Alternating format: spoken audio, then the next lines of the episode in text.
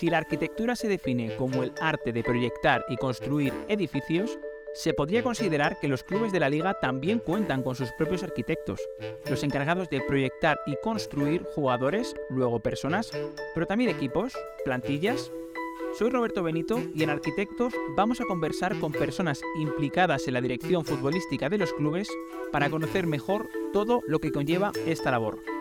Hoy recibimos a Manolo Breis, el director general deportivo del Fútbol Club Cartagena un profesional formado en el ámbito de la comunicación y que hoy lidera la parcela técnica del FC. Es un placer recibirle. Hola Manolo, ¿qué tal? Buenos días, gracias por pasarte por Arquitectos, ¿cómo estás? ¿Qué tal Roberto? Muy buenos días. La verdad que un lujazo contar contigo y bueno, creo que podemos empezar por algo que te caracteriza muy curioso y es tu pasado, eh, que provienes de la comunicación, algo que por supuesto pues a mí me toca de cerca. ¿Cómo, ¿Cómo fueron tus inicios y cómo se produjo, digamos, eh, tu movimiento hacia la, la, dirección deportiva? Perdón. Bueno, eh, eh, sí, la verdad que yo siempre he estado muy ligado al, mundo del deporte, al mundo del fútbol, por lo que tú comentabas, ¿no? Por, por mi pasado periodístico en diferentes medios de aquí de, la región de Murcia, incluso en algunos a nivel nacional, y, luego también por el pasado de, de nuestro presidente, ¿no? que además de ser el presidente del club, también es periodista, somos amigos él y yo eh, desde que tenemos 15 años hemos ido eh, juntos al instituto y, demás. Y la verdad es que eh, pues él fue el primero en dar el paso hacia el mundo del fútbol. Y luego, pues debido a esa amistad, y quiero creer en la confianza que, él tenía en mí, pues cuando surgió este proyecto de, de abrir a Cartagena, me dijo si venía con él y, desde entonces estamos juntos y, así comenzó ¿no? mi llegada al, al mundo del fútbol de una manera profesional para vivirlo desde dentro y no desde fuera como periodista y, a la dirección deportiva. Qué bueno, ¿y, entonces no tenías ninguna experiencia previo a, ese paso? No, como director deportivo de, un club de fútbol, más allá de criticar a los directores deportivos, que tenía que criticar en su momento como, como periodista, ¿no? O el analizar el trabajo que, hacían en, de manera profesional, no. De manera profesional, no. Sí que es cierto eh, que el mundo del fútbol y el deporte es un mundo que para mí ha sido mi vida pues desde que, eh, pues que incluso era un niño. No, no, creo que sea una cosa que uno pueda aprender sin gustarle. Y, así, así fue como, como, se llegó, ¿no? ¿Y cómo recuerdas? luego, sobre todo, sí. mamándolo desde, muy abajo, ¿no? Viviéndolo desde muy abajo, entrando en categorías como es la segunda división B y llegando a un club como el Fútbol Club Cartagena eh, cuando llegó nuestro presidente, donde el, donde el club estaba más cerca de, de desaparecer y bajar a tercera división que donde se encuentra ahora mismo, ¿no? Entonces puedo decir que, eh, que hemos vivido pues esta profesión y el mundillo del fútbol desde bien abajo, eh, pasando por muy malos momentos y ahora por fortuna disfrutando de otros muy diferentes. Qué bueno. ¿Cómo recuerdas esos primeros pasos? Porque entiendo, claro, como dices, eh, bueno, segunda vez menos facilidades, por supuesto, que, en, la liga, imagino que a, esa falta de experiencia, bueno, o digamos de experiencia práctica, por supuesto que al final, como dices, una persona que está ligada al fútbol, pues bueno, eh, tiene, tiene un background del que puede tirar, pero ¿cómo recuerdas eh, esos primeros días en las primeras operaciones que tuviste que hacer, añadiendo la dificultad que suponía el contexto del club? Pues bueno, pues eh, la verdad que no fue fácil, no, no fue fácil porque era un mundillo desconocido, me apoyé mucho en nuestro presidente, que sí que tenía experiencia como director deportivo en, en ese momento, y él fue el que, el que me tendió, por decirlo de alguna manera, a su mano eh, y con el que aprender y, a partir de ahí, pues eh, sobre todo siendo yo mismo, ¿no? Porque yo creo que es una de las cosas que las personas nunca, nunca debemos de perder. Nos dediquemos a lo que no, nos dediquemos, ya sea el mundo del fútbol, sea el mundo del periodismo, sea el mundo empresarial o de la hostelería, que también hemos tenido negocios en ese sector. Y lo más importante es que seas el mismo eh, después de una victoria y después de una derrota, eh, presentando un programa de televisión o teniéndole que poner un café a un, a un cliente, como ha sido mi caso, ¿no? Entonces, eh, sin perder la esencia de uno como persona, disfrutando de los buenos momentos y sin intentar hundirte en los malos y ser uno mismo, ¿no? Al final, intentar ser una persona natural, no creerte más de lo que eres nunca, porque al final creo que ese es el primer paso para, para equivocarte, ¿no? Pero por lo que tú me preguntas, eh, los inicios fueron complicados, ¿no? Fueron complicados porque era un mundillo al final eh, al que no conocías, eh, un mundo en el que de repente pues hablaba de cifras económicas, aunque eran segunda división B, pues muy diferentes a las que se suelen de las que se suelen hablar en, en la calle y tratando con gente con la que nunca has hablado ni con la que tienes confianza y sin embargo es, es en manos de esas personas, ¿no? Las que te tienes que poner, en las que tienes que confiar, pero poco a poco, al final, como te decía, siendo uno mismo, pues intentando crecer y haciendo las cosas de la manera más honrada y profesional posible. Qué bueno, qué bueno. Y, también, claro, recuerdo que, eh, bueno, eh, ese, ese ascenso en 2020 que se dio, bueno, eh, en el contexto de, la pandemia, que, bueno, que tuvisteis que jugar una final en Málaga, ganasteis en penaltis y demás. ¿Y cómo recuerdas ese, ese primer verano de, salto al fútbol profesional? Imagino que, bueno, ya la cosa se ponía todavía un poquito más seria, operaciones con cifras seguramente más elevadas. ¿Qué recuerdas y, cómo cambió el programa en ese, en ese verano? Bueno, pues de manera, pues como nuestros colores, ¿no? Del, blanco al negro, del negro al blanco, como quieras llamarlo. Es, es algo totalmente diferente. Al final, estar en el mundo profesional, para los que nos dedicamos a esto, es, es el verdadero objetivo y el auténtico sueño que se persigue cuando no te encuentras, cuando no te encuentras en él, ¿no? Y eh, nosotros eh, somos personas a las que eh, pues no sé si por fortuna o por desgracia, nunca las cosas nos han salido o nos ha sido fácil de conseguir, es decir, que nos hayan venido de cara, ¿no? Es decir, que, que te levantas y te salen las cosas, ¿no? Las hemos tenido que trabajar mucho, ¿no?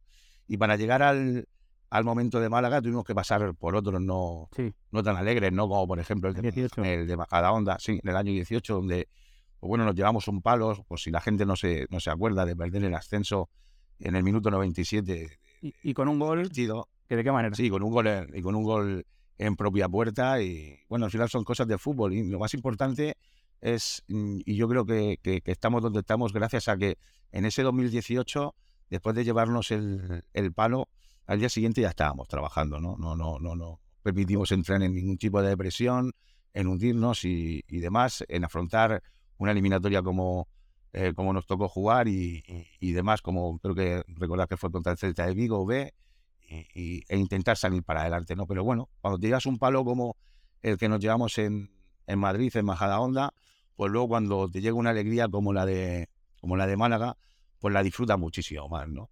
Tampoco no fue fácil, ¿no? Porque no pudimos ni siquiera celebrar el ascenso, ¿no?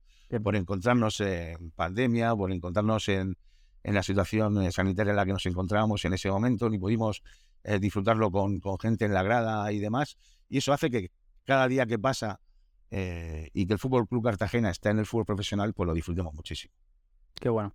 Y bueno, esa, eh, haciendo, como estamos haciendo un repaso ¿no? a, esos primeros años, digamos, de, eh, en, el que habéis estado en el fútbol profesional, recuerdo la primera temporada que no fue fácil, porque, bueno, siempre se dice que la primera temporada, quiero también saber tu parecer, la primera temporada siempre se habla de que, bueno, que quizá es la de estabilizarse, que cuesta un poco más, porque, bueno, entras en la dinámica de lo que es la Liga Smartbank.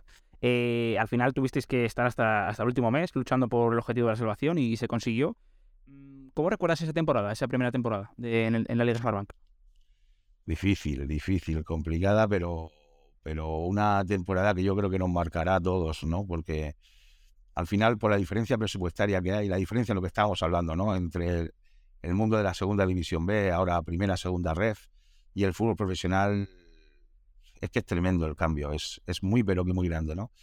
Entonces, eh, claro, cuando llegas a, Segunda División A, eh, eres nuevo, estás metido, te vuelves a tener que, reinventar, a tener que volver a, conocer eh, pues un montón de situaciones que, no has vivido, ¿no? Es complicado, es complicado, pero se le unió una complicidad, una complejidad, mejor dicho, que fue tener que hacer las plantillas prácticamente en un mes, eh, deprisa y corriendo, con lo que supone eso para un equipo recién ascendido, donde tienes que dar muchas bajas, donde tienes que dar eh, muchas altas, y, fue complicado, ¿no? La, liga, si no recuerdo mal, comenzó en octubre. Fue, fue, fue mm, un año difícil, pero la verdad que una vez que haces el análisis de esa temporada te das cuenta que ascendimos eh, de categoría con otros tres equipos y fuimos el único que consiguió quedarse en el fútbol profesional, ¿no? Lo que eh, te hace sentirte, no por el descenso a los dos equipos, ni mucho menos, ni mucho menos, pero sí eh, el ver que tu trabajo está bien hecho y que porque hayas sufrido mucho, no quiere decir que hayas hecho muchas cosas mal, sino que es lo normal, ¿no? Que es el peaje eh, que hay que pagar cuando uno entra en el fútbol profesional y viene de categorías más bajas, aunque luego hay ejemplos para lo contrario, ¿no? Sí como el Burgos, por ejemplo, que el año pasado hizo un temporadón, ¿no? Recién llegado, como en Andorra este año, que está haciendo también una temporada magnífica, eh, cuando es nuevo en la categoría, pero lo normal es eso, ¿no? Que te cueste, que te cueste bastante. Hablando de esa temporada, bueno, imagino que una de las decisiones más difíciles que tuvisteis que tomar fue la salida de Borja, que bueno, que al final fue el, entrenador que, consiguió el ascenso con la plantilla, pero bueno, los resultados no salían, sabemos cómo es el fútbol, y apostasteis por, por Carrión. ¿Qué visteis en Carrión? ¿Qué atributos pensabais o que tenía para, para mejorar el rumbo del equipo? Bueno, vamos a ver, eh, Luis Carrión es una persona que yo conocía de tiempos atrás, eh, que conocíamos en el club también, porque nos habíamos enfrentado a él cuando era técnico del Melilla. Eh, y era un equipo con el que nos estuvimos jugando el primer puesto y el Recreativo de Huelva de Salmerón.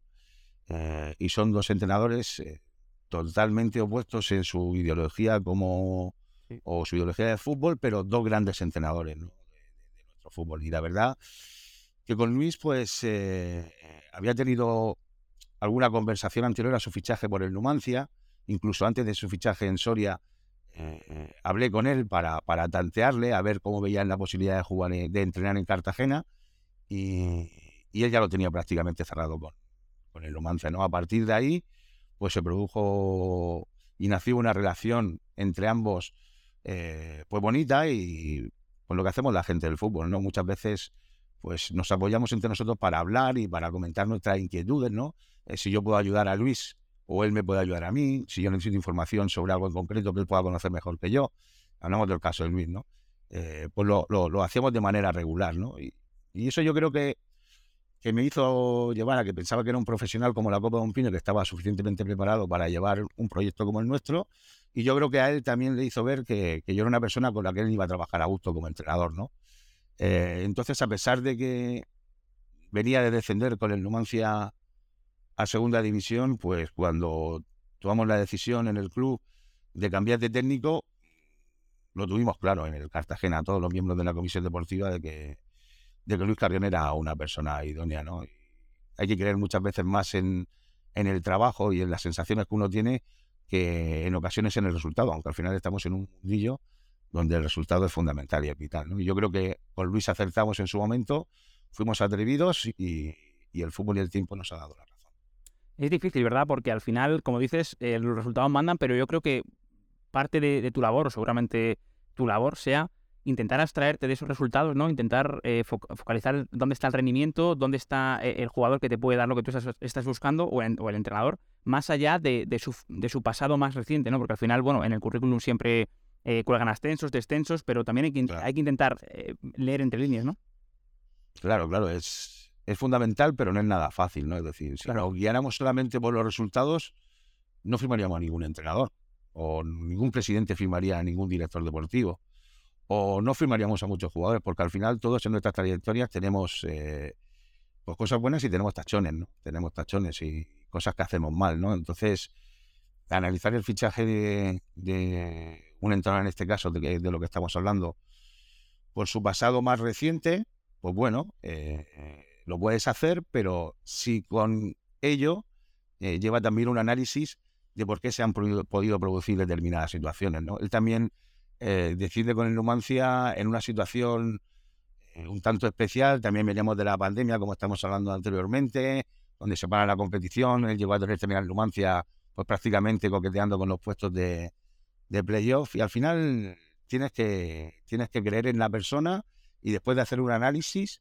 y sobre todo eh, que ese análisis eh, concuerde con lo que a ti te gusta como director deportivo y sobre todo las necesidades que tiene tu club, una vez que todo eso crees que, cuadra y enlaza bien, es cuando tomas la decisión. No, no, no, no se suelen tomar decisiones porque un día te levantes y digas, Luis Carrión es el hombre. No. Todo eso lleva muchas horas eh, detrás de trabajo, muchas horas de pensamiento y, y sobre todo en un club como el nuestro, mucha comunicación con la gente eh, que trabajamos codo con codo y, al final es cuando llegas a tomar una decisión. En ocasiones aciertas y en muchas de ellas pues también fallamos. Como todo, está claro. Has hablado también un poco de, me gustaría hablar un poquito a nivel de organigrama. Eh, bueno, has mencionado ya a la comisión deportiva.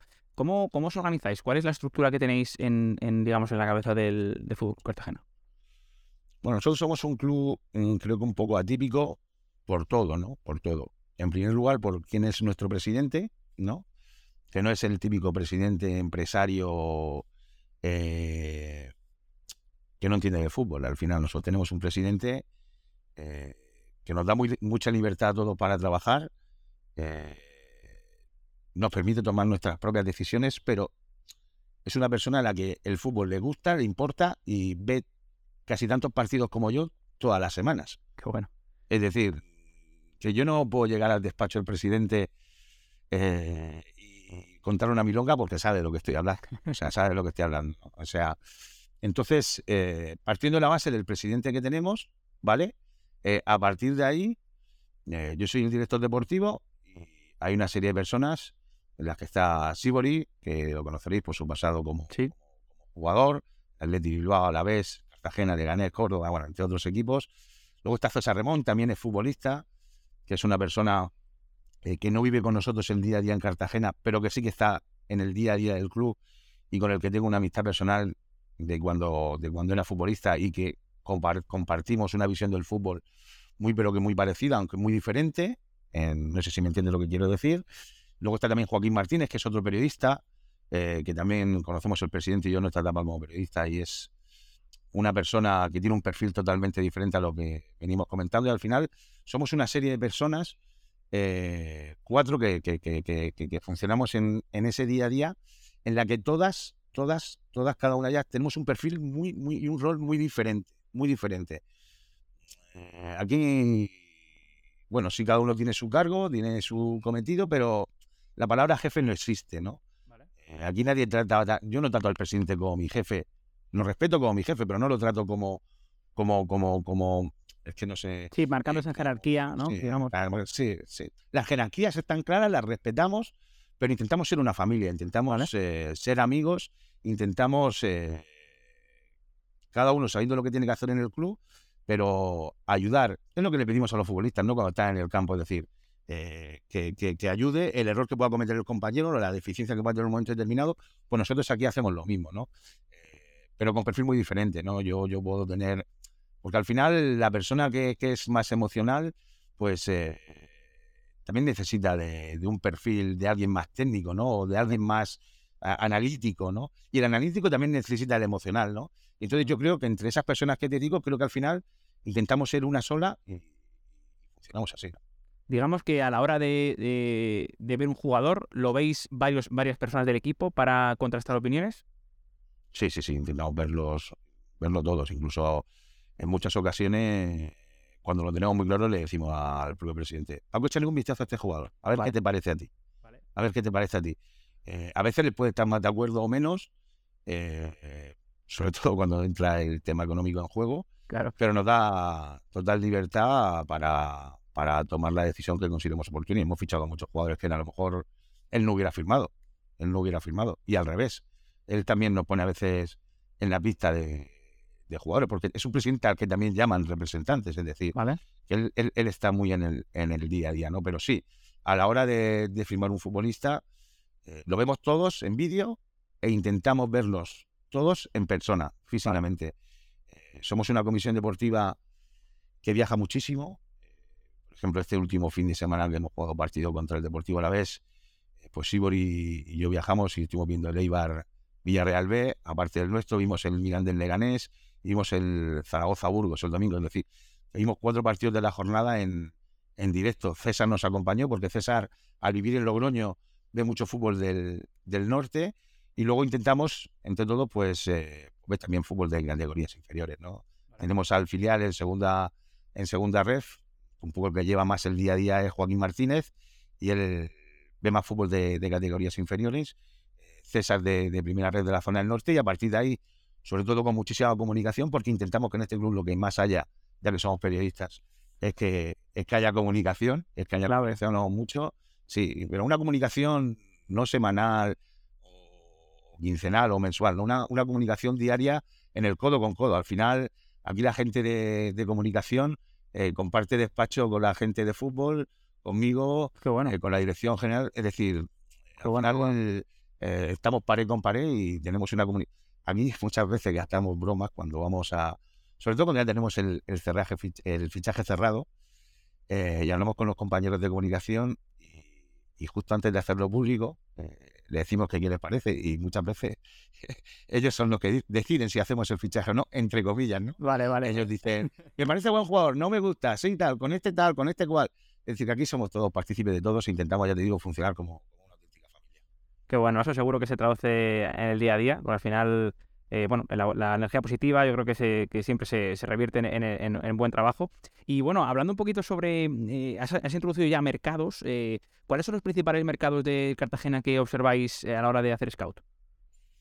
Bueno, lo que más vemos es Segunda División, Liga Marbank, ¿no? Es lo que más, lo que más vemos. Yo creo que, tenemos analizados a, a, todos los jugadores de la, de la categoría.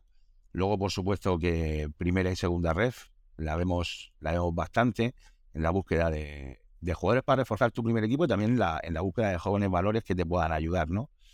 Eh, algo de tercera división de aquí, de, nuestra región, que he comentado nada de un compañero como Martín, que es el que lleva más este tipo de, eh, de, fútbol ¿no? y de categorías. Eh, y luego vemos muchísimo, pues también la primera división de Portugal, segunda división de Francia, algo de primera división de Francia. Eh, y luego ya competiciones eh, pues pequeñas donde eh, Serbia, Holanda y tal, pero ahí más nos movemos más por, por ofrecimientos, por contactos, porque intentamos hablar mucho con gente, recomendaciones que nos puedan hacer y a partir de ahí pues intentar, intentar ir analizando jugadores de manera, de manera individual, ¿no? Y luego, bueno, la primera división, como te decía, la vemos, pero bueno, sabiendo que es un mercado donde lo que puedes sacar más es alguna cesión, es alguna cesión y, y oportunidades de mercado de circunstancias muy excepcionales, como pueden ser jugadores que salgan de una, lesión larga y demás. Pero al final, bueno, la primera división, ¿quién no la conoce, no? La conocemos prácticamente todos, ¿no? Pero fundamentalmente las categorías estas que te estaba que te estaba comentando, con especial, con especial atención, intentamos llevar un seguimiento bastante importante de la primera de Portugal, algo de la segunda de Portugal y segunda de Francia y algo de la primera de Francia. Esas son las ligas que yo creo que, que, más seguimos. Qué bueno. Además, eh, escuchando, bueno, como, como periodista, ya que estamos entre periodistas, haciendo evidentemente la investigación pertinente, ¿no? Eh, de, tu, de, tu, persona, eh, he escuchado que también una cosa en la que dais mucho valor es, ya que viajáis semanalmente a muchos estadios, tratáis de tener eh, relación con jugadores eh, o, quizá hablar con ellos, eh, digamos, posteriormente. ¿Por qué crees que es tan importante esta faceta?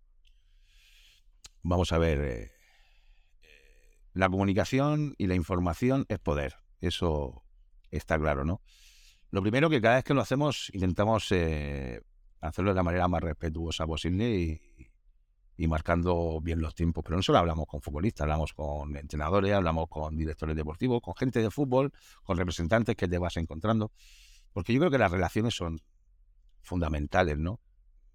Al final, eh, todos tenemos algo que aprender de, otras personas, ¿no? Yo, por ejemplo, eh, yo este fin de semana no quiero eh, hablar de nombres en concreto, ¿no? Pero coincidía con, con un entrenador eh, de fútbol en un partido que ahora no está, no, está ejerciendo y, hablamos de su última experiencia, ¿no? Y al final hablas y es muy importante escuchar. Relacionarse es importante, pero escuchar es más importante aún, ¿no? Porque un comentario que hoy te puedan hacer sin ningún tipo de, de, intención puede ser fundamental para, para un futuro, para entender muchas cosas, ¿no? Por eso digo que la información es poder y mientras más conozcas, es muchísimo mejor. Y luego, un club de fútbol no solamente es eh, la gente que lo componemos a día de hoy, sino mm, o nuestra plantilla, los jugadores que tenemos a día de hoy. Al final, yo tengo contacto con los jugadores que he tenido en el Cartagena desde el año 2015, ¿no? Entonces, al final, también te permite para, para apoyarte en muchísimas cosas. No le das la misma importancia a la opinión de todo el mundo, pero cuando vas conociendo a muchas personas y a mucha gente, al final apoyarte y escucharlos, al final minimiza mucho el error, minimiza mucho, es que minimiza muchísimo el error. Es que ya te digo, es que yo creo que la información en todo en la vida, en todo en la vida, en el ámbito familiar, en el ámbito profesional, en el mundo del fútbol, en cualquier otro, es, es muy, pero que muy importante, ¿no? Y sobre todo, eh, saber a quién escuchas. No es lo mismo, no es lo mismo, no, todo el mundo merecemos un respeto, pero no vale lo mismo la opinión de todo el mundo, ¿no? La opinión mía para alguien será muy importante y para alguien no, no tendrá ningún tipo de valor, ¿no? Entonces, al final también con el paso del tiempo, cuando vas hablando con gente y vas viendo las consecuencias de los consejos o de las opiniones que te dieron y los reflejos, pues eh, hacen, pues mira, este me fío 100% de este tal, cual, y hace, y te vas formando, vas formando tu, pequeño círculo que hace que al final pues sea nuestro pequeño entorno en el que nos apoyamos para, hacer nuestro trabajo. ¿Crees que esa capacidad de relacionarte, ese olfato, es clave en, tu posición? Es importante, es importante. Yo creo que la clave es el trabajo. La clave es el trabajo, ¿no? Pero es que esto también es trabajo. No quiere decir que yo hable con, con un entrenador por, eh, con ningún tipo de entrenador. A lo mejor la conversación no tiene ningún tipo eh, de objetivo, pero al final es que es fundamental. cuando tú vas a tomar una decisión de sacar una hipoteca para tu casa, mientras más información tengas, tú verás. mientras más, pues, pues, más, más, difícil es que, que, que, te equivoques. Aunque luego te podrás equivocar. Sí, sí, sí, porque al final. Eh, tenías que haber escuchado uno más que era el que te iba a estar. Pero al final, si escuchas y tienes mucha información sobre ese producto, pues va a ser más fácil que tomes la decisión correcta o cuando te vas a comprar una televisión. Pues si preguntas tal, pues mientras más preguntes, mientras mejor información tengas, más, más eh, poder tienes tú a la hora de tomar la decisión o más elementos tienes para, para tomar una decisión correcta. Siempre luego bajo tu punto de vista, ¿no? Que, que, que, que, es lo más importante, ¿no? Al final de la decisión que tú tomas y es el que la tienes que tomar y entiendo que también teniendo, digamos, la determinación de tomar decisión, ¿no? Porque al final también puede ocurrir que te paralices de, tanto análisis, ¿no? Como se suele decir, que al final te sigues preguntando, tienes dudas, tienes dudas y al final no, acabas de, tomar la decisión. Es que hablas de decir una verdad como un templo, es decir, muchas veces eh, llega un momento, y sobre todo a la hora de hacer algún fichaje, dices que ya no pregunto más. Digo, porque mientras más opiniones tengo, eh, es que, vuelvo al ejemplo de las televisiones. Yo no tengo ni idea de televisiones, no tengo ni idea de lo que es el aparato. Y me acuerdo que vas a un establecimiento y preguntas. Y vas a otro y preguntas. Y vas a otro y preguntas. Y al final. Se han más dudas. Sí, claro, al final uno te habló viendo una cosa, otro te ha hablado regular de la. Y dices, al final llega un momento en el que dices, bueno, ya tengo esta información y a partir de aquí tomo, tomo decisiones, ¿no? Tomo decisiones. Pero bueno, eh, no es fácil, no es fácil. Pero es el trabajo. Al final, lo más importante es que estás convencido, ¿no? Eh, vale. Mira, estoy convencido de ello, vamos a por ello y, si se puede hacer, porque luego está el apartado económico, no solamente claro. a uno nos gusta, luego está el apartado económico, si se puede, pues entonces, pues, pues toma la decisión. Escuché también, te escuché una, eh, eh, relacionado con, todo esto, una historia bastante curiosa de, con Alcalá, con el central de la plantilla, que bueno, que, que venías manteniendo esta relación y que finalmente fue clave, ¿no? O fue muy importante para que al final eh, aterrizara el club, porque era una de estas personas que tú te fiabas y que consultabas eh, con frecuencia a la hora de, sobre todo conocer, entiendo, personalmente a los jugadores, ¿no? Sí, sí, sí. Vamos a ver, Pedro Alcalá es de aquí de la región y, y yo lo conocía como futbolista, pero no lo conocía como, como, como persona. No, no, no tenía una amistad ni una relación con él. Pero un día levanté el teléfono, no me acuerdo qué jugador quería afirmar que era, que era compañero suyo y, lo llamé. Y lo llamé. No era para firmar a Pedro, sino para firmar a un compañero suyo.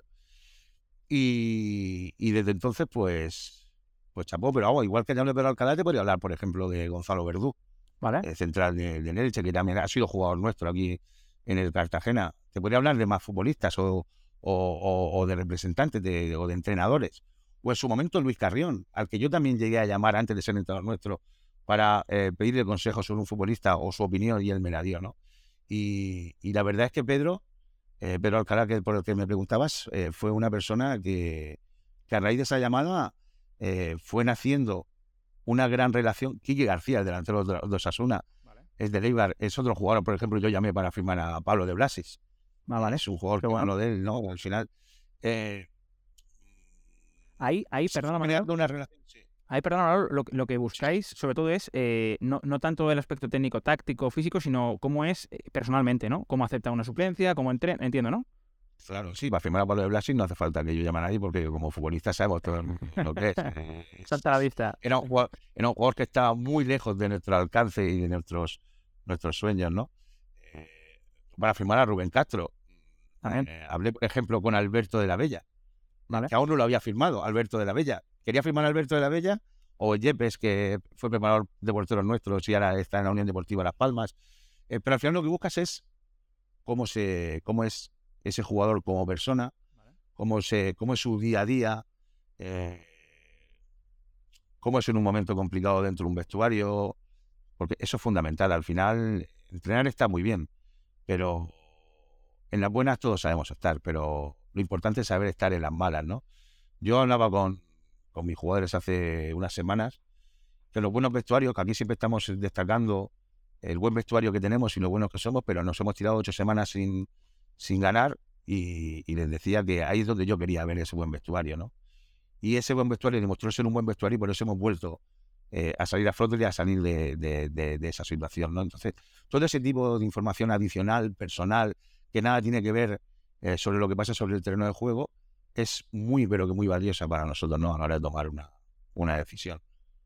Y también eh, imagino que, bueno, importante eh, conocer, porque, por ejemplo, leí que el fichaje de Jairo, eh, una, una cuestión que lo facilitó fue, bueno, pues que él tenía una relación sentimental que, que le que podía ir, que, bueno, que favorecía la situación y demás.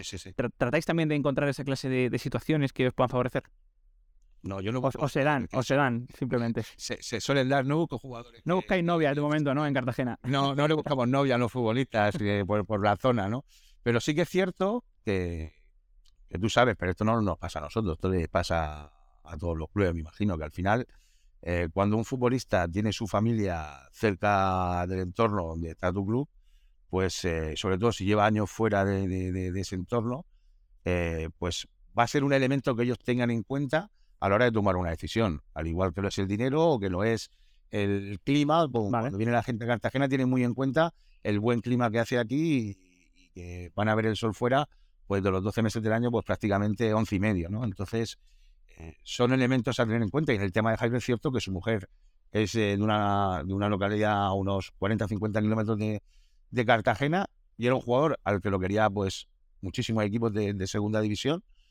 Eh, y no digo que solamente firmara en Cartagena por eso, pero sí que fue un, un elemento que él tuvo muy en cuenta a la hora de tomar la decisión de venir aquí. Porque además... Muchas veces hay, hay cosas más importantes incluso que el dinero. Hay cosas más importantes el dinero, aunque el dinero, el que diga que no es importante, miente, y más en este, en este mundo del fútbol. Con carreras tan eh, cortas.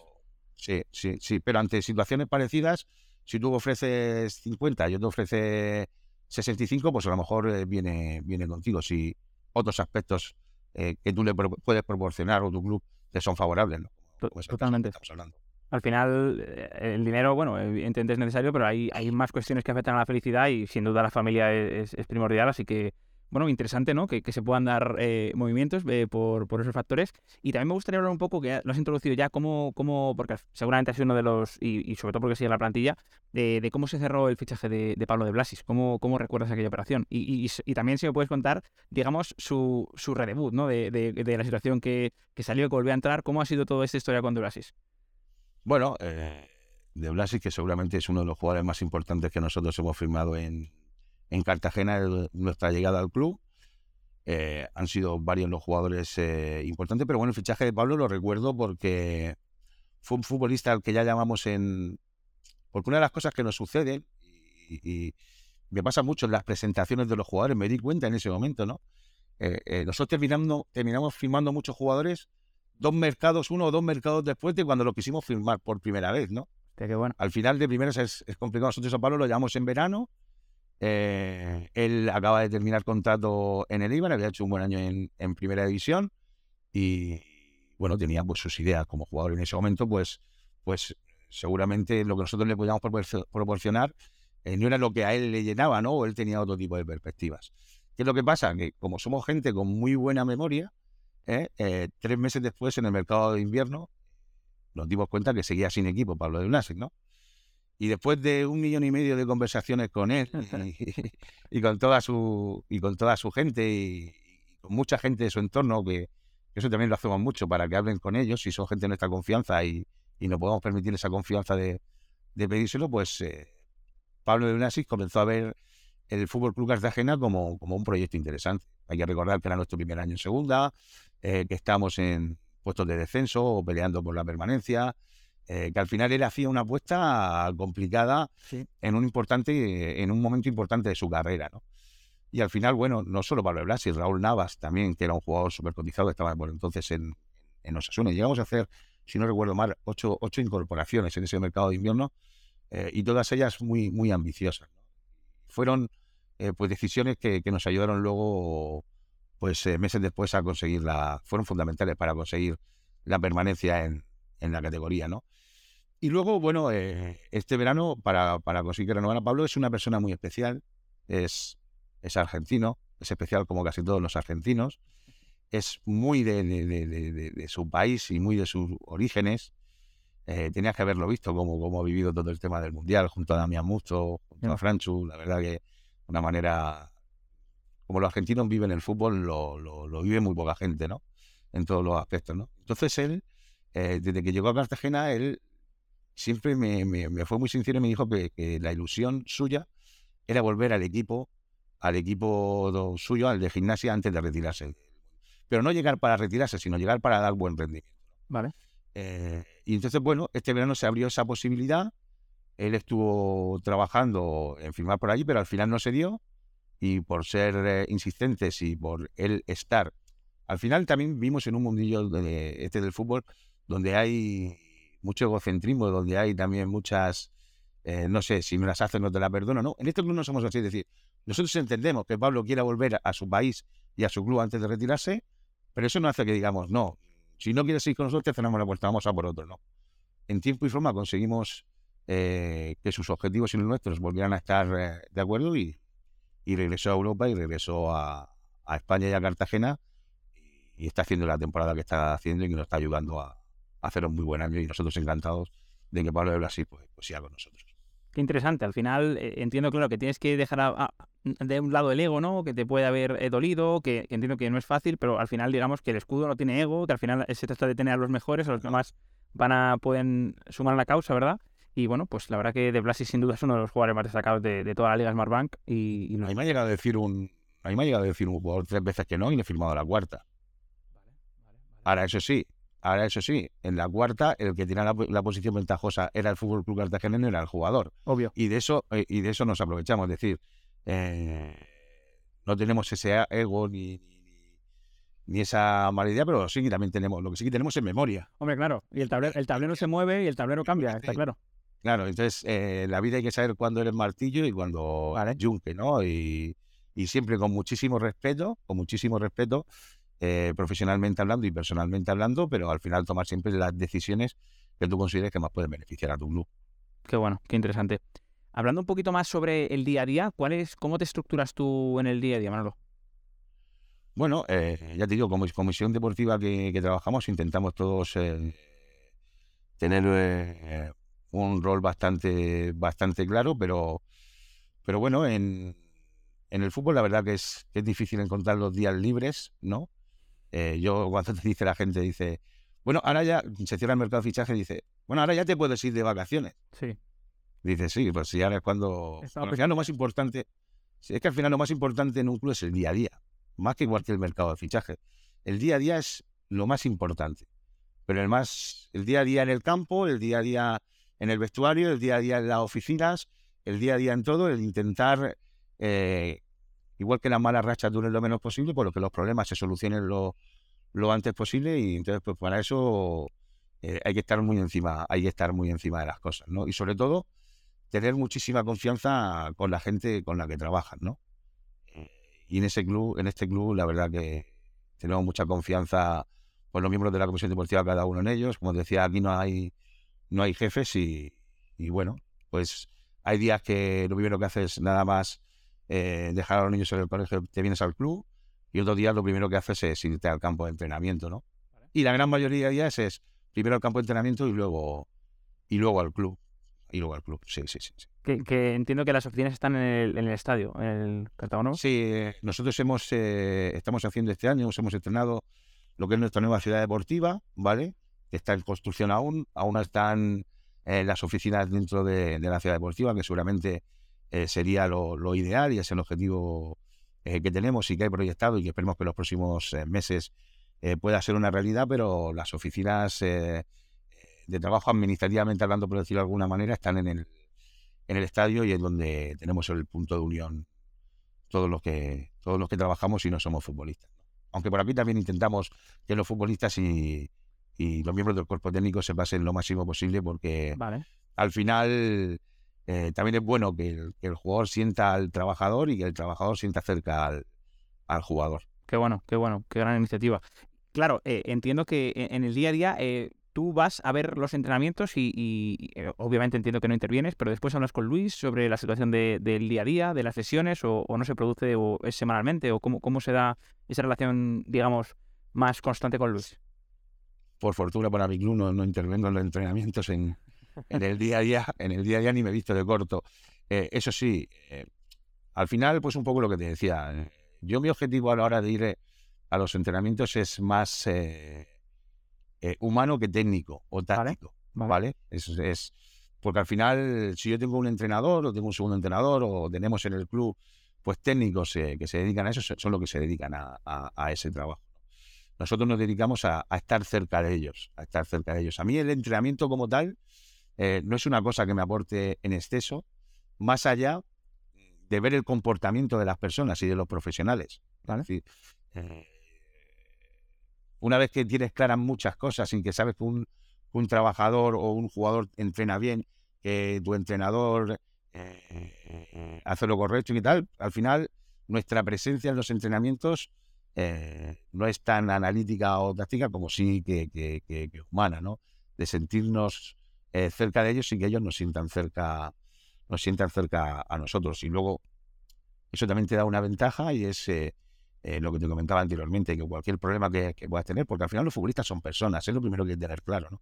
Son personas y como personas que son y familias que tienen, eh, pues tienen problemas y, cosas que solucionar. Eh, entonces no somos un club donde... Yo creo que aquí una de las grandes ventajas que tenemos con respecto a grandes clubes es la cercanía que tenemos entre nosotros y la rapidez a la hora de tomar decisiones, ¿no? O sea, aquí cuando un futbolista tiene un problema o cuando se quiere hacer un fichaje o cuando el entrenador quiere transmitirte algo, eh, aquí no hay que esperar a llamar a no sé dónde, a que el consejero de turno, que le el presidente de turno. No, aquí en un problema que surge a las 9 de la mañana puede, sí, si es solucionable. Eh, a las 11 de la mañana está solucionado. No, no, no hay que esperar tres semanas a que venga no sé quién está de viaje en Estados Unidos y que... No, no, aquí todo funciona eh, de manera mucho más eh, fácil, mucho más rápida y no sé si profesional, pero sí que, no sé, para mí interesante. Vale, vale, qué bueno, qué bueno. Y has introducido también, bueno, lo que yo creo es un proyecto estratégico para, para vosotros, como es la construcción de la ciudad deportiva. Imagino que también os, aparte de las facilidades que os dará eh, a la hora bueno, pues de tener oficinas y de ampliar, entiendo que terrenos de juego y demás, ahora si quieres me cuentas un poquito más de qué va a consistir la, ciudad deportiva, pero también imagino que, es importante para, dar un impulso al, filial, a lo que es la cantera, ¿no? A, poder tener mejores, eh, digamos, medios de entrenamiento para, poder explotar y exprimir el talento local. Sí, eh, vamos a ver. desde que tenemos la, la ciudad deportiva, el primer y el segundo equipo entrenan los mismos días y a la misma hora. ¿vale? A lo mejor con una diferencia de 20 minutos, media hora más tarde del filial del primer equipo. ¿Y con eso qué consigues? Claro, vale. cubrir las necesidades, es decir, que un jugador del primer equipo haya pasado una mala noche, que de repente tenga unas molestias, eh, cualquier circunstancia, ¿no? Pues tienes al filial al lado eh, y enseguida el jugador del filial sube con el primer equipo y, y, el primer equipo puede hacer un entrenamiento con total, con total normalidad. Eso es lo primero que consiguen. ¿no? como antes que hemos tenido que, algún problema en el día a día y hemos tenido que llamar al filial que estaba en Cartagena a, 20 kilómetros donde entrábamos y que el pobre chaval tuviera que rápidamente coger el coche o alguien del club lo llevara y tal y demás. Luego tener terrenos de juegos y superficies para entrenar de primer nivel, como son las instalaciones de nuestra ciudad deportiva en la Manga Club, eh, de las que nos sentimos muy pero que muy orgullosos. Eh, y luego, pues, contar con cosas que por desgracia hasta ahora no teníamos o, que teníamos que hacer de una manera eh, mucho más humilde o muy diferente, como que los, los futbolistas desayunan juntos, eh, esa vivencia, ¿no? Que poco a poco queremos ir mejorando y ampliando eh, conforme se vaya desarrollando esa ciudad deportiva, pues la construcción de un comedor y demás, con el de habitaciones, pues que los jugadores puedan ir pasando muchas más horas, ¿no? Eh, en el club, porque si hablamos de que en el fútbol, el otro día escuchaba, bueno, el otro día hace ya meses, eh, a alguien decir de que la teoría del 2-22, ¿no? Que no es solamente la de las dos horas de trabajo, sino las otras 22 horas del día, es importante lo que haces. Es decir, no es solamente el trabajo importante que desarrollas cuando te vistes de corto y entrenas. Al final el otro entrenamiento, el otro fútbol también es muy importante, ¿no? Entonces, cuantas más cosas tú puedas eh, controlar, entendiendo bien la palabra controlar, pues es mucho más importante. Es decir, mientras mejor sea la alimentación de tus futbolistas, y contamos con una nutricionista, pues mejor será el otro entrenamiento, ¿no? Eh, si tú cuentas con unas habitaciones, pues mejor será el descanso, ¿no? Eh, dándoles siempre a los jugadores ese espacio para que tengan su vida personal, su vida familiar, que también es importante, ¿no? Pero aunque tú tengas que contar con, o cuentes con una nutricionista y tengas que contar con la profesionalidad del, jugador al final, eh, muchas veces nos esforzamos los clubes eh, en ir a los mejores hoteles, en, que la nutrición los fines de semana de partido sea lo más adecuada posible, tal y cual. Pero luego si los otros días de la semana lo dejas, lo dejas de la mano, pues bueno, pues a lo mejor ahí puedes estar teniendo o, cometiendo un error, ¿no? Entonces, pues todo lo que conlleva tener una ciudad deportiva, eh, pues al final te hace mejor, ¿no? En lo que hablamos del trabajo con, los chavales, eh, la alimentación, descanso y luego la vivencia, ¿no? La vivencia, al final, si la gente de la calle normalmente trabaja ocho horas todos los días, pues, eh, pues en el mundo del fútbol nos tenemos que acostumbrar que si no ocho horas, porque es un trabajo físico, pero que no se limite todo a hora y media de 10 a once y media de la mañana y, y a partir de ahí ya hemos terminado. No. Y, más en una competición, bueno, al final casi todas las competiciones hoy en día están apretadísimas, que al final son detalles lo, que marcan eh, el ascenso o el descenso o, conseguir el objetivo o no conseguirlo. En este, en este intento, ¿no? Eh, que, por supuesto comparto, de intentar controlar los máximos aspectos posibles, ¿tenéis qué relación tenéis con, se me ocurren dos facetas? La primera sería con, con la psicología. ¿Tenéis algo, algo del estilo en el club o algún profesional o estáis eh, o tenéis previsto incorporar a alguien? Mira, me, te voy a ser muy sincero. te lo agradezco. sí, eh, tenemos un departamento de psicología, sobre todo en el tema de, nuestras bases, que coordina, que coordina nuestro compañero Javier Madrid. ¿Vale? ¿Vale? Y luego en el primer equipo, después de la, de la retirada de Alberto de la Bella, es, es una persona muy inquieta y que le interesa mucho ese tipo de mundo y tiene formación, tiene formación. Eh, está haciendo un poco la figura de, coach en el día a día del, primer equipo. Y es, es, una figura mucho más importante de lo que pueda parecer porque al final él, él ha sido futbolista. Totalmente. entiende mejor que nadie lo que un futbolista puede estar pasando en un momento determinado, del que sale una lesión o del que en ese momento no tiene continuidad en el once inicial. Y como está en el día a día, pues, y en continua comunicación y codo con codo con el entrenador, pues eh, ve, eh, eh, ve ese comportamiento del futbolista, ¿no? Pero también teniendo muy claro que aunque es, es parte, entre comillas, del cuerpo técnico, él tiene que tener una independencia, ¿no? Que permita al jugador tener esa libertad a la hora de expresarse con, con él, ¿no? No decir, joder, es que lo que le diga, lo primero que va a hacer él va a ser decirlo al entrenador. Entonces no me voy a poder abrir abiertamente, ¿no? Y luego el campo de la psicología es un campo del que yo nunca he sido muy partidario, ¿vale? Y con el, paso del tiempo y sobre todo gracias a, Susana, mi pareja, pues he ido quitándole tabúes a, ese mundo. ¿no? Siempre tiene estigma. punto, sí, sí, hasta el, hasta el punto eh, que es algo que yo veo necesario y, que veo bien hasta la persona más sana del mundo. Totalmente. Es decir, porque al final todos tenemos eh, problemas, eh, somos personas, cada uno tiene su personalidad, su manera de ser, y al final el, ir a un psicólogo no es estar enfermo, no es tener un problema mental, no, es, es eh, algo que te permite, eh, pues al igual que hablamos que es muy importante pues, leer o es importante, y un psicólogo yo creo que es muy importante para la salud mental de, eh, de una persona.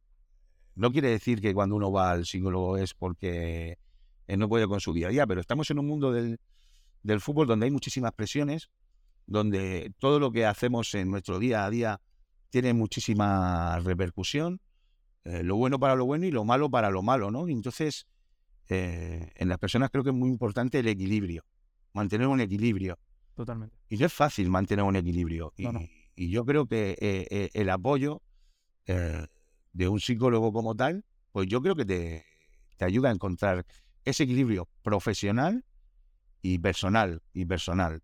Y yo se lo recomendaría a todo el mundo, que no lo vea como algo malo. Yo al principio, la primera vez que fui, te soy muy sincero, me dio hasta vergüenza cruzar la puerta.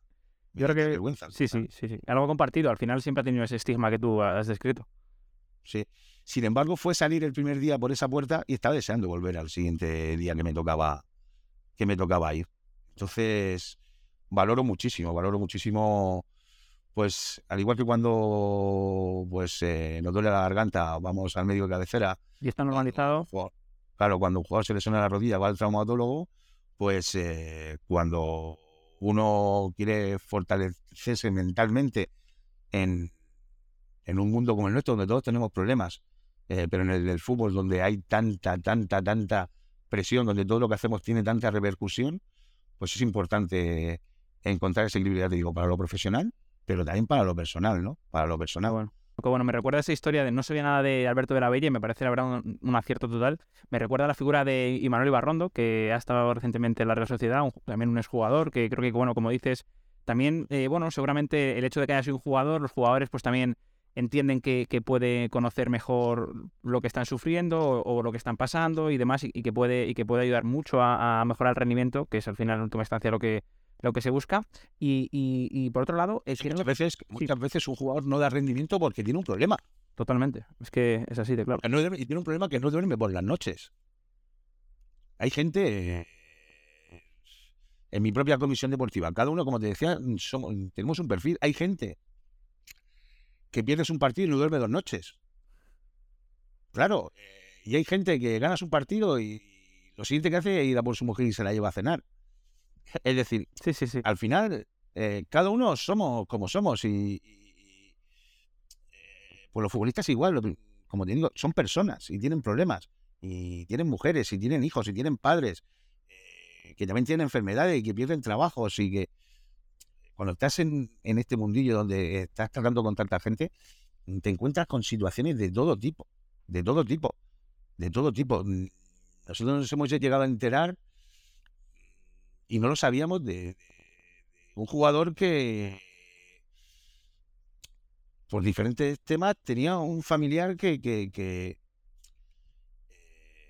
es que no quiero decirlo porque si lo escucha este futbolista vas a ver que estoy hablando de él, pero pues que tenía un problema muy gordo, tenía un problema muy gordo y a raíz de enterarte le pudiste ayudar. Ayudar, exacto. Y ese jugador, en cuanto le pudiste ayudar, él se encontraba mejor, más tranquilo fue solucionando ese problema y al final eso redunda en el rendimiento. Totalmente, es imposible rendir en el campo, que, algo que va, sucede tan rápido si estás con la mente, si no entras en ese estado de flow, ¿no? Que suelen decir los psicólogos, de, poder estar tranquilo en el césped y, jugar sin pensar, ¿no? Que es lo que se dice. Cuando piensas, la cagas, ¿no? Siempre se dice que al final un jugador es un trabajo mecánico que lleva haciendo tantos años que al final lo mejor es que te haga la mente en blanco, ¿no? Que, que, disfrute, ¿no? como siempre se dice, y, y, y, al lío. ¿Cuántas veces decimos, aunque no tiene nada que ver, es que este jugador es mejor cuando no piensa?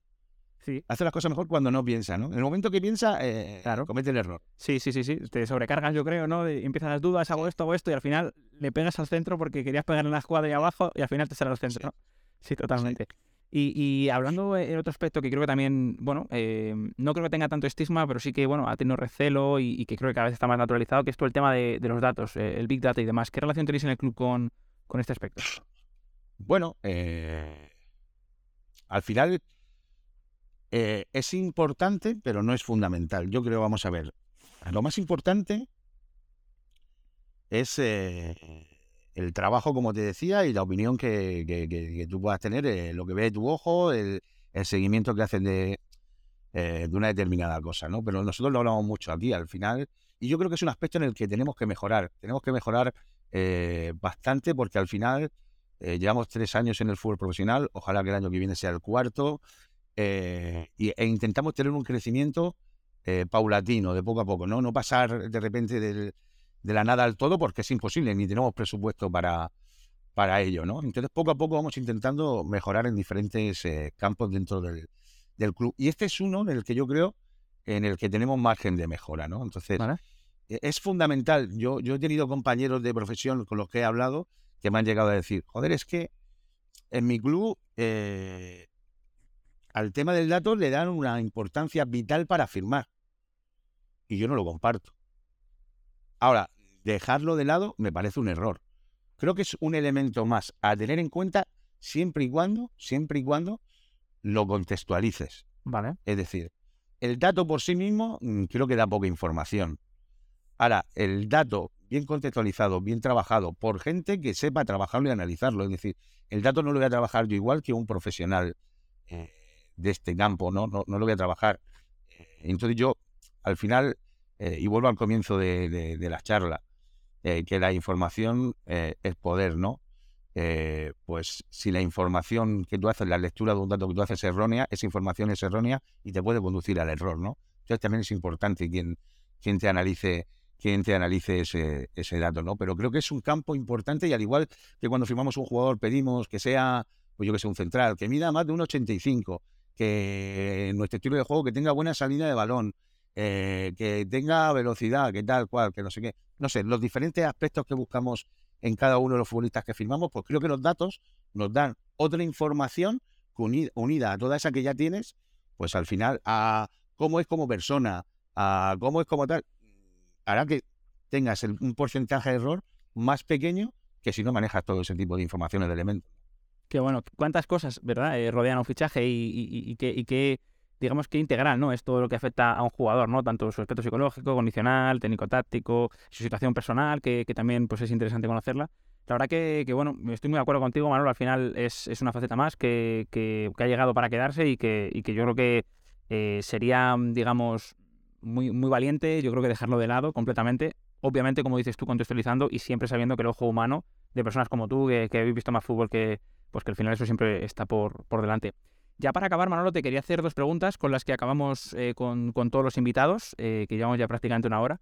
Em, la primera sería si nos puedes compartir alguna persona del fútbol, una figura que a ti te haya marcado especialmente. Ya puede ser un jugador, un entrenador, de cualquier, de cualquier momento temporal. Una figura que tú digas, a mí me marcó este, esta persona.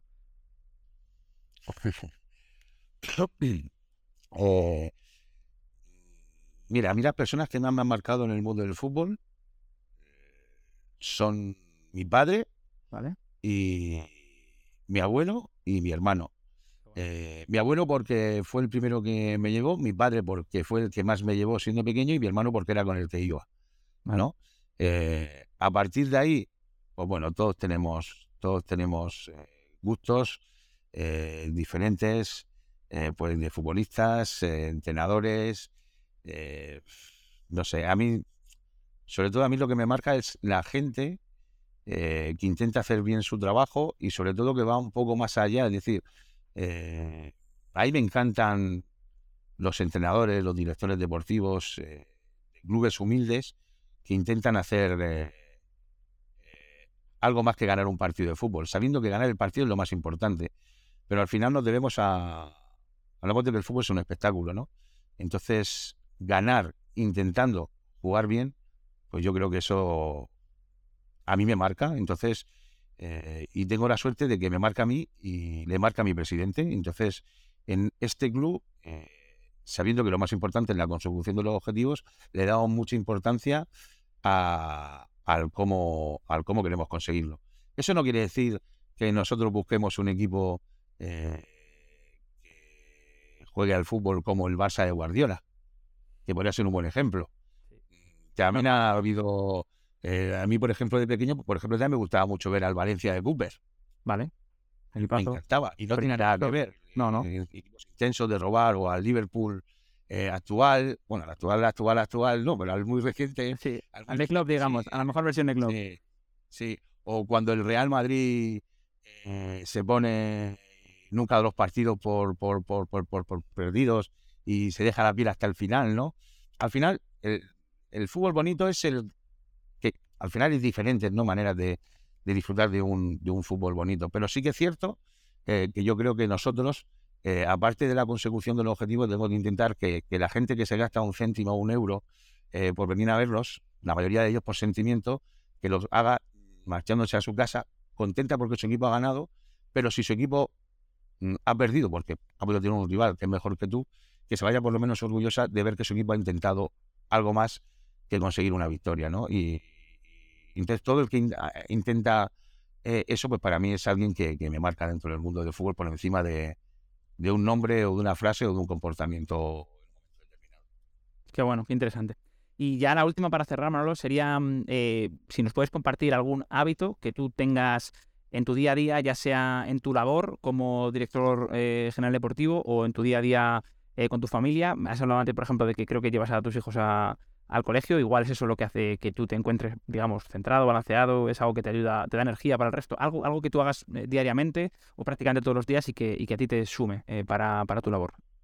Mira, a mí lo que más, me encanta que me hagas esta pregunta, a mí lo que más eh, me ayuda a hacer bien mi trabajo es estar en paz conmigo mismo y estar, estar tranquilo. Es lo único que me permite disfrutar de lo bueno y sacar fuerzas de donde a veces las personas no sabemos que las tenemos en los momentos malos, ¿no?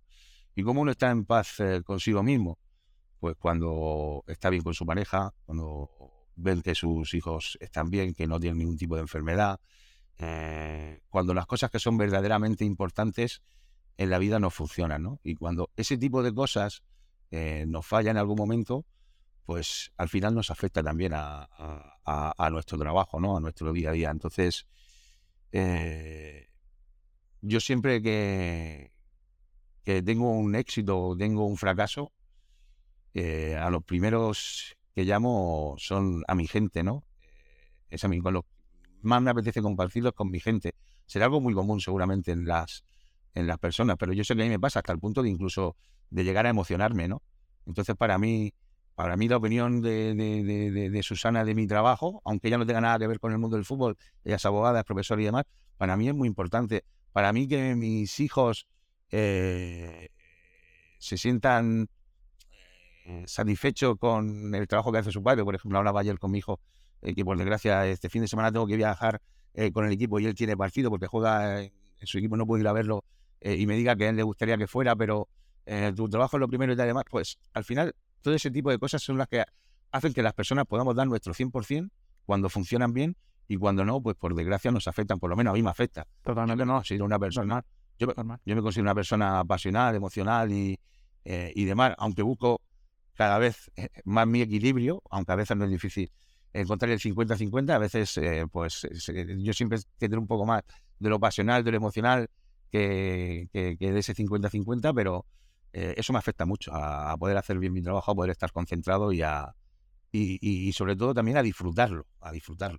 Totalmente. Qué bueno y qué importante, eh, sobre todo, el, conocerse, ¿no? Que al final yo creo que, es una tarea que todos tenemos que hacer para saber. Porque yo creo que, hay momentos de la vida donde, bueno, tienes que, que eso, eh, saber qué te, qué te sienta mejor, qué te sienta peor, para saber por qué reaccionas, cómo reaccionas y demás. Y bueno, tú has dicho que eres una persona apasionada, se te ve porque hablas, hablas desde esa pasión, de, que te gusta mucho lo que haces. Y, bueno, eh, muy importante conocerse, yo creo, para tomar decisiones de acuerdo a, lo que sabes que el Manolo del futuro va, va, va a querer del Manolo del presente, digamos. Pues, Manolo, Muchísimas gracias de verdad por tu tiempo. Ha sido un lujazo eh, compartir este, este rato contigo. Yo creo que todos los que nos han escuchado lo van a, lo van a disfrutar muchísimo. Y por supuesto te deseamos muchísima suerte en, eh, a, ti y, al, proyecto del Fútbol Club Cartagena en, lo que se viene. Muchísimas gracias por todo. Pues te lo agradezco muchísimo a ti y gracias por, este rato que ha sido un verdadero placer y, bueno, eh, espero que podamos compartir futuras conversaciones y futuras entrevistas y, yo disfrutar de cómo tú vas creciendo en tu programa y que tú disfrutes como nosotros crecemos como proyecto aquí en el Fútbol Club Cartagena. Eso está hecho. Un placer, claro que sí. Gracias, Manolo. Muchas gracias. Gracias. Gracias. Hasta luego. Hasta luego.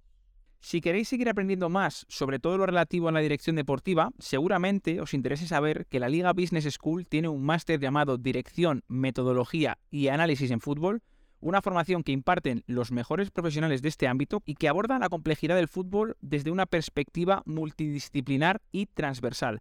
Podéis consultar más información sobre este máster y otras opciones formativas de campos como el derecho o el marketing deportivo en business-school.laliga.com o buscando la Liga Business School en las redes sociales. Con esta recomendación nos despedimos, gracias por vuestra atención, nos vemos en el siguiente episodio.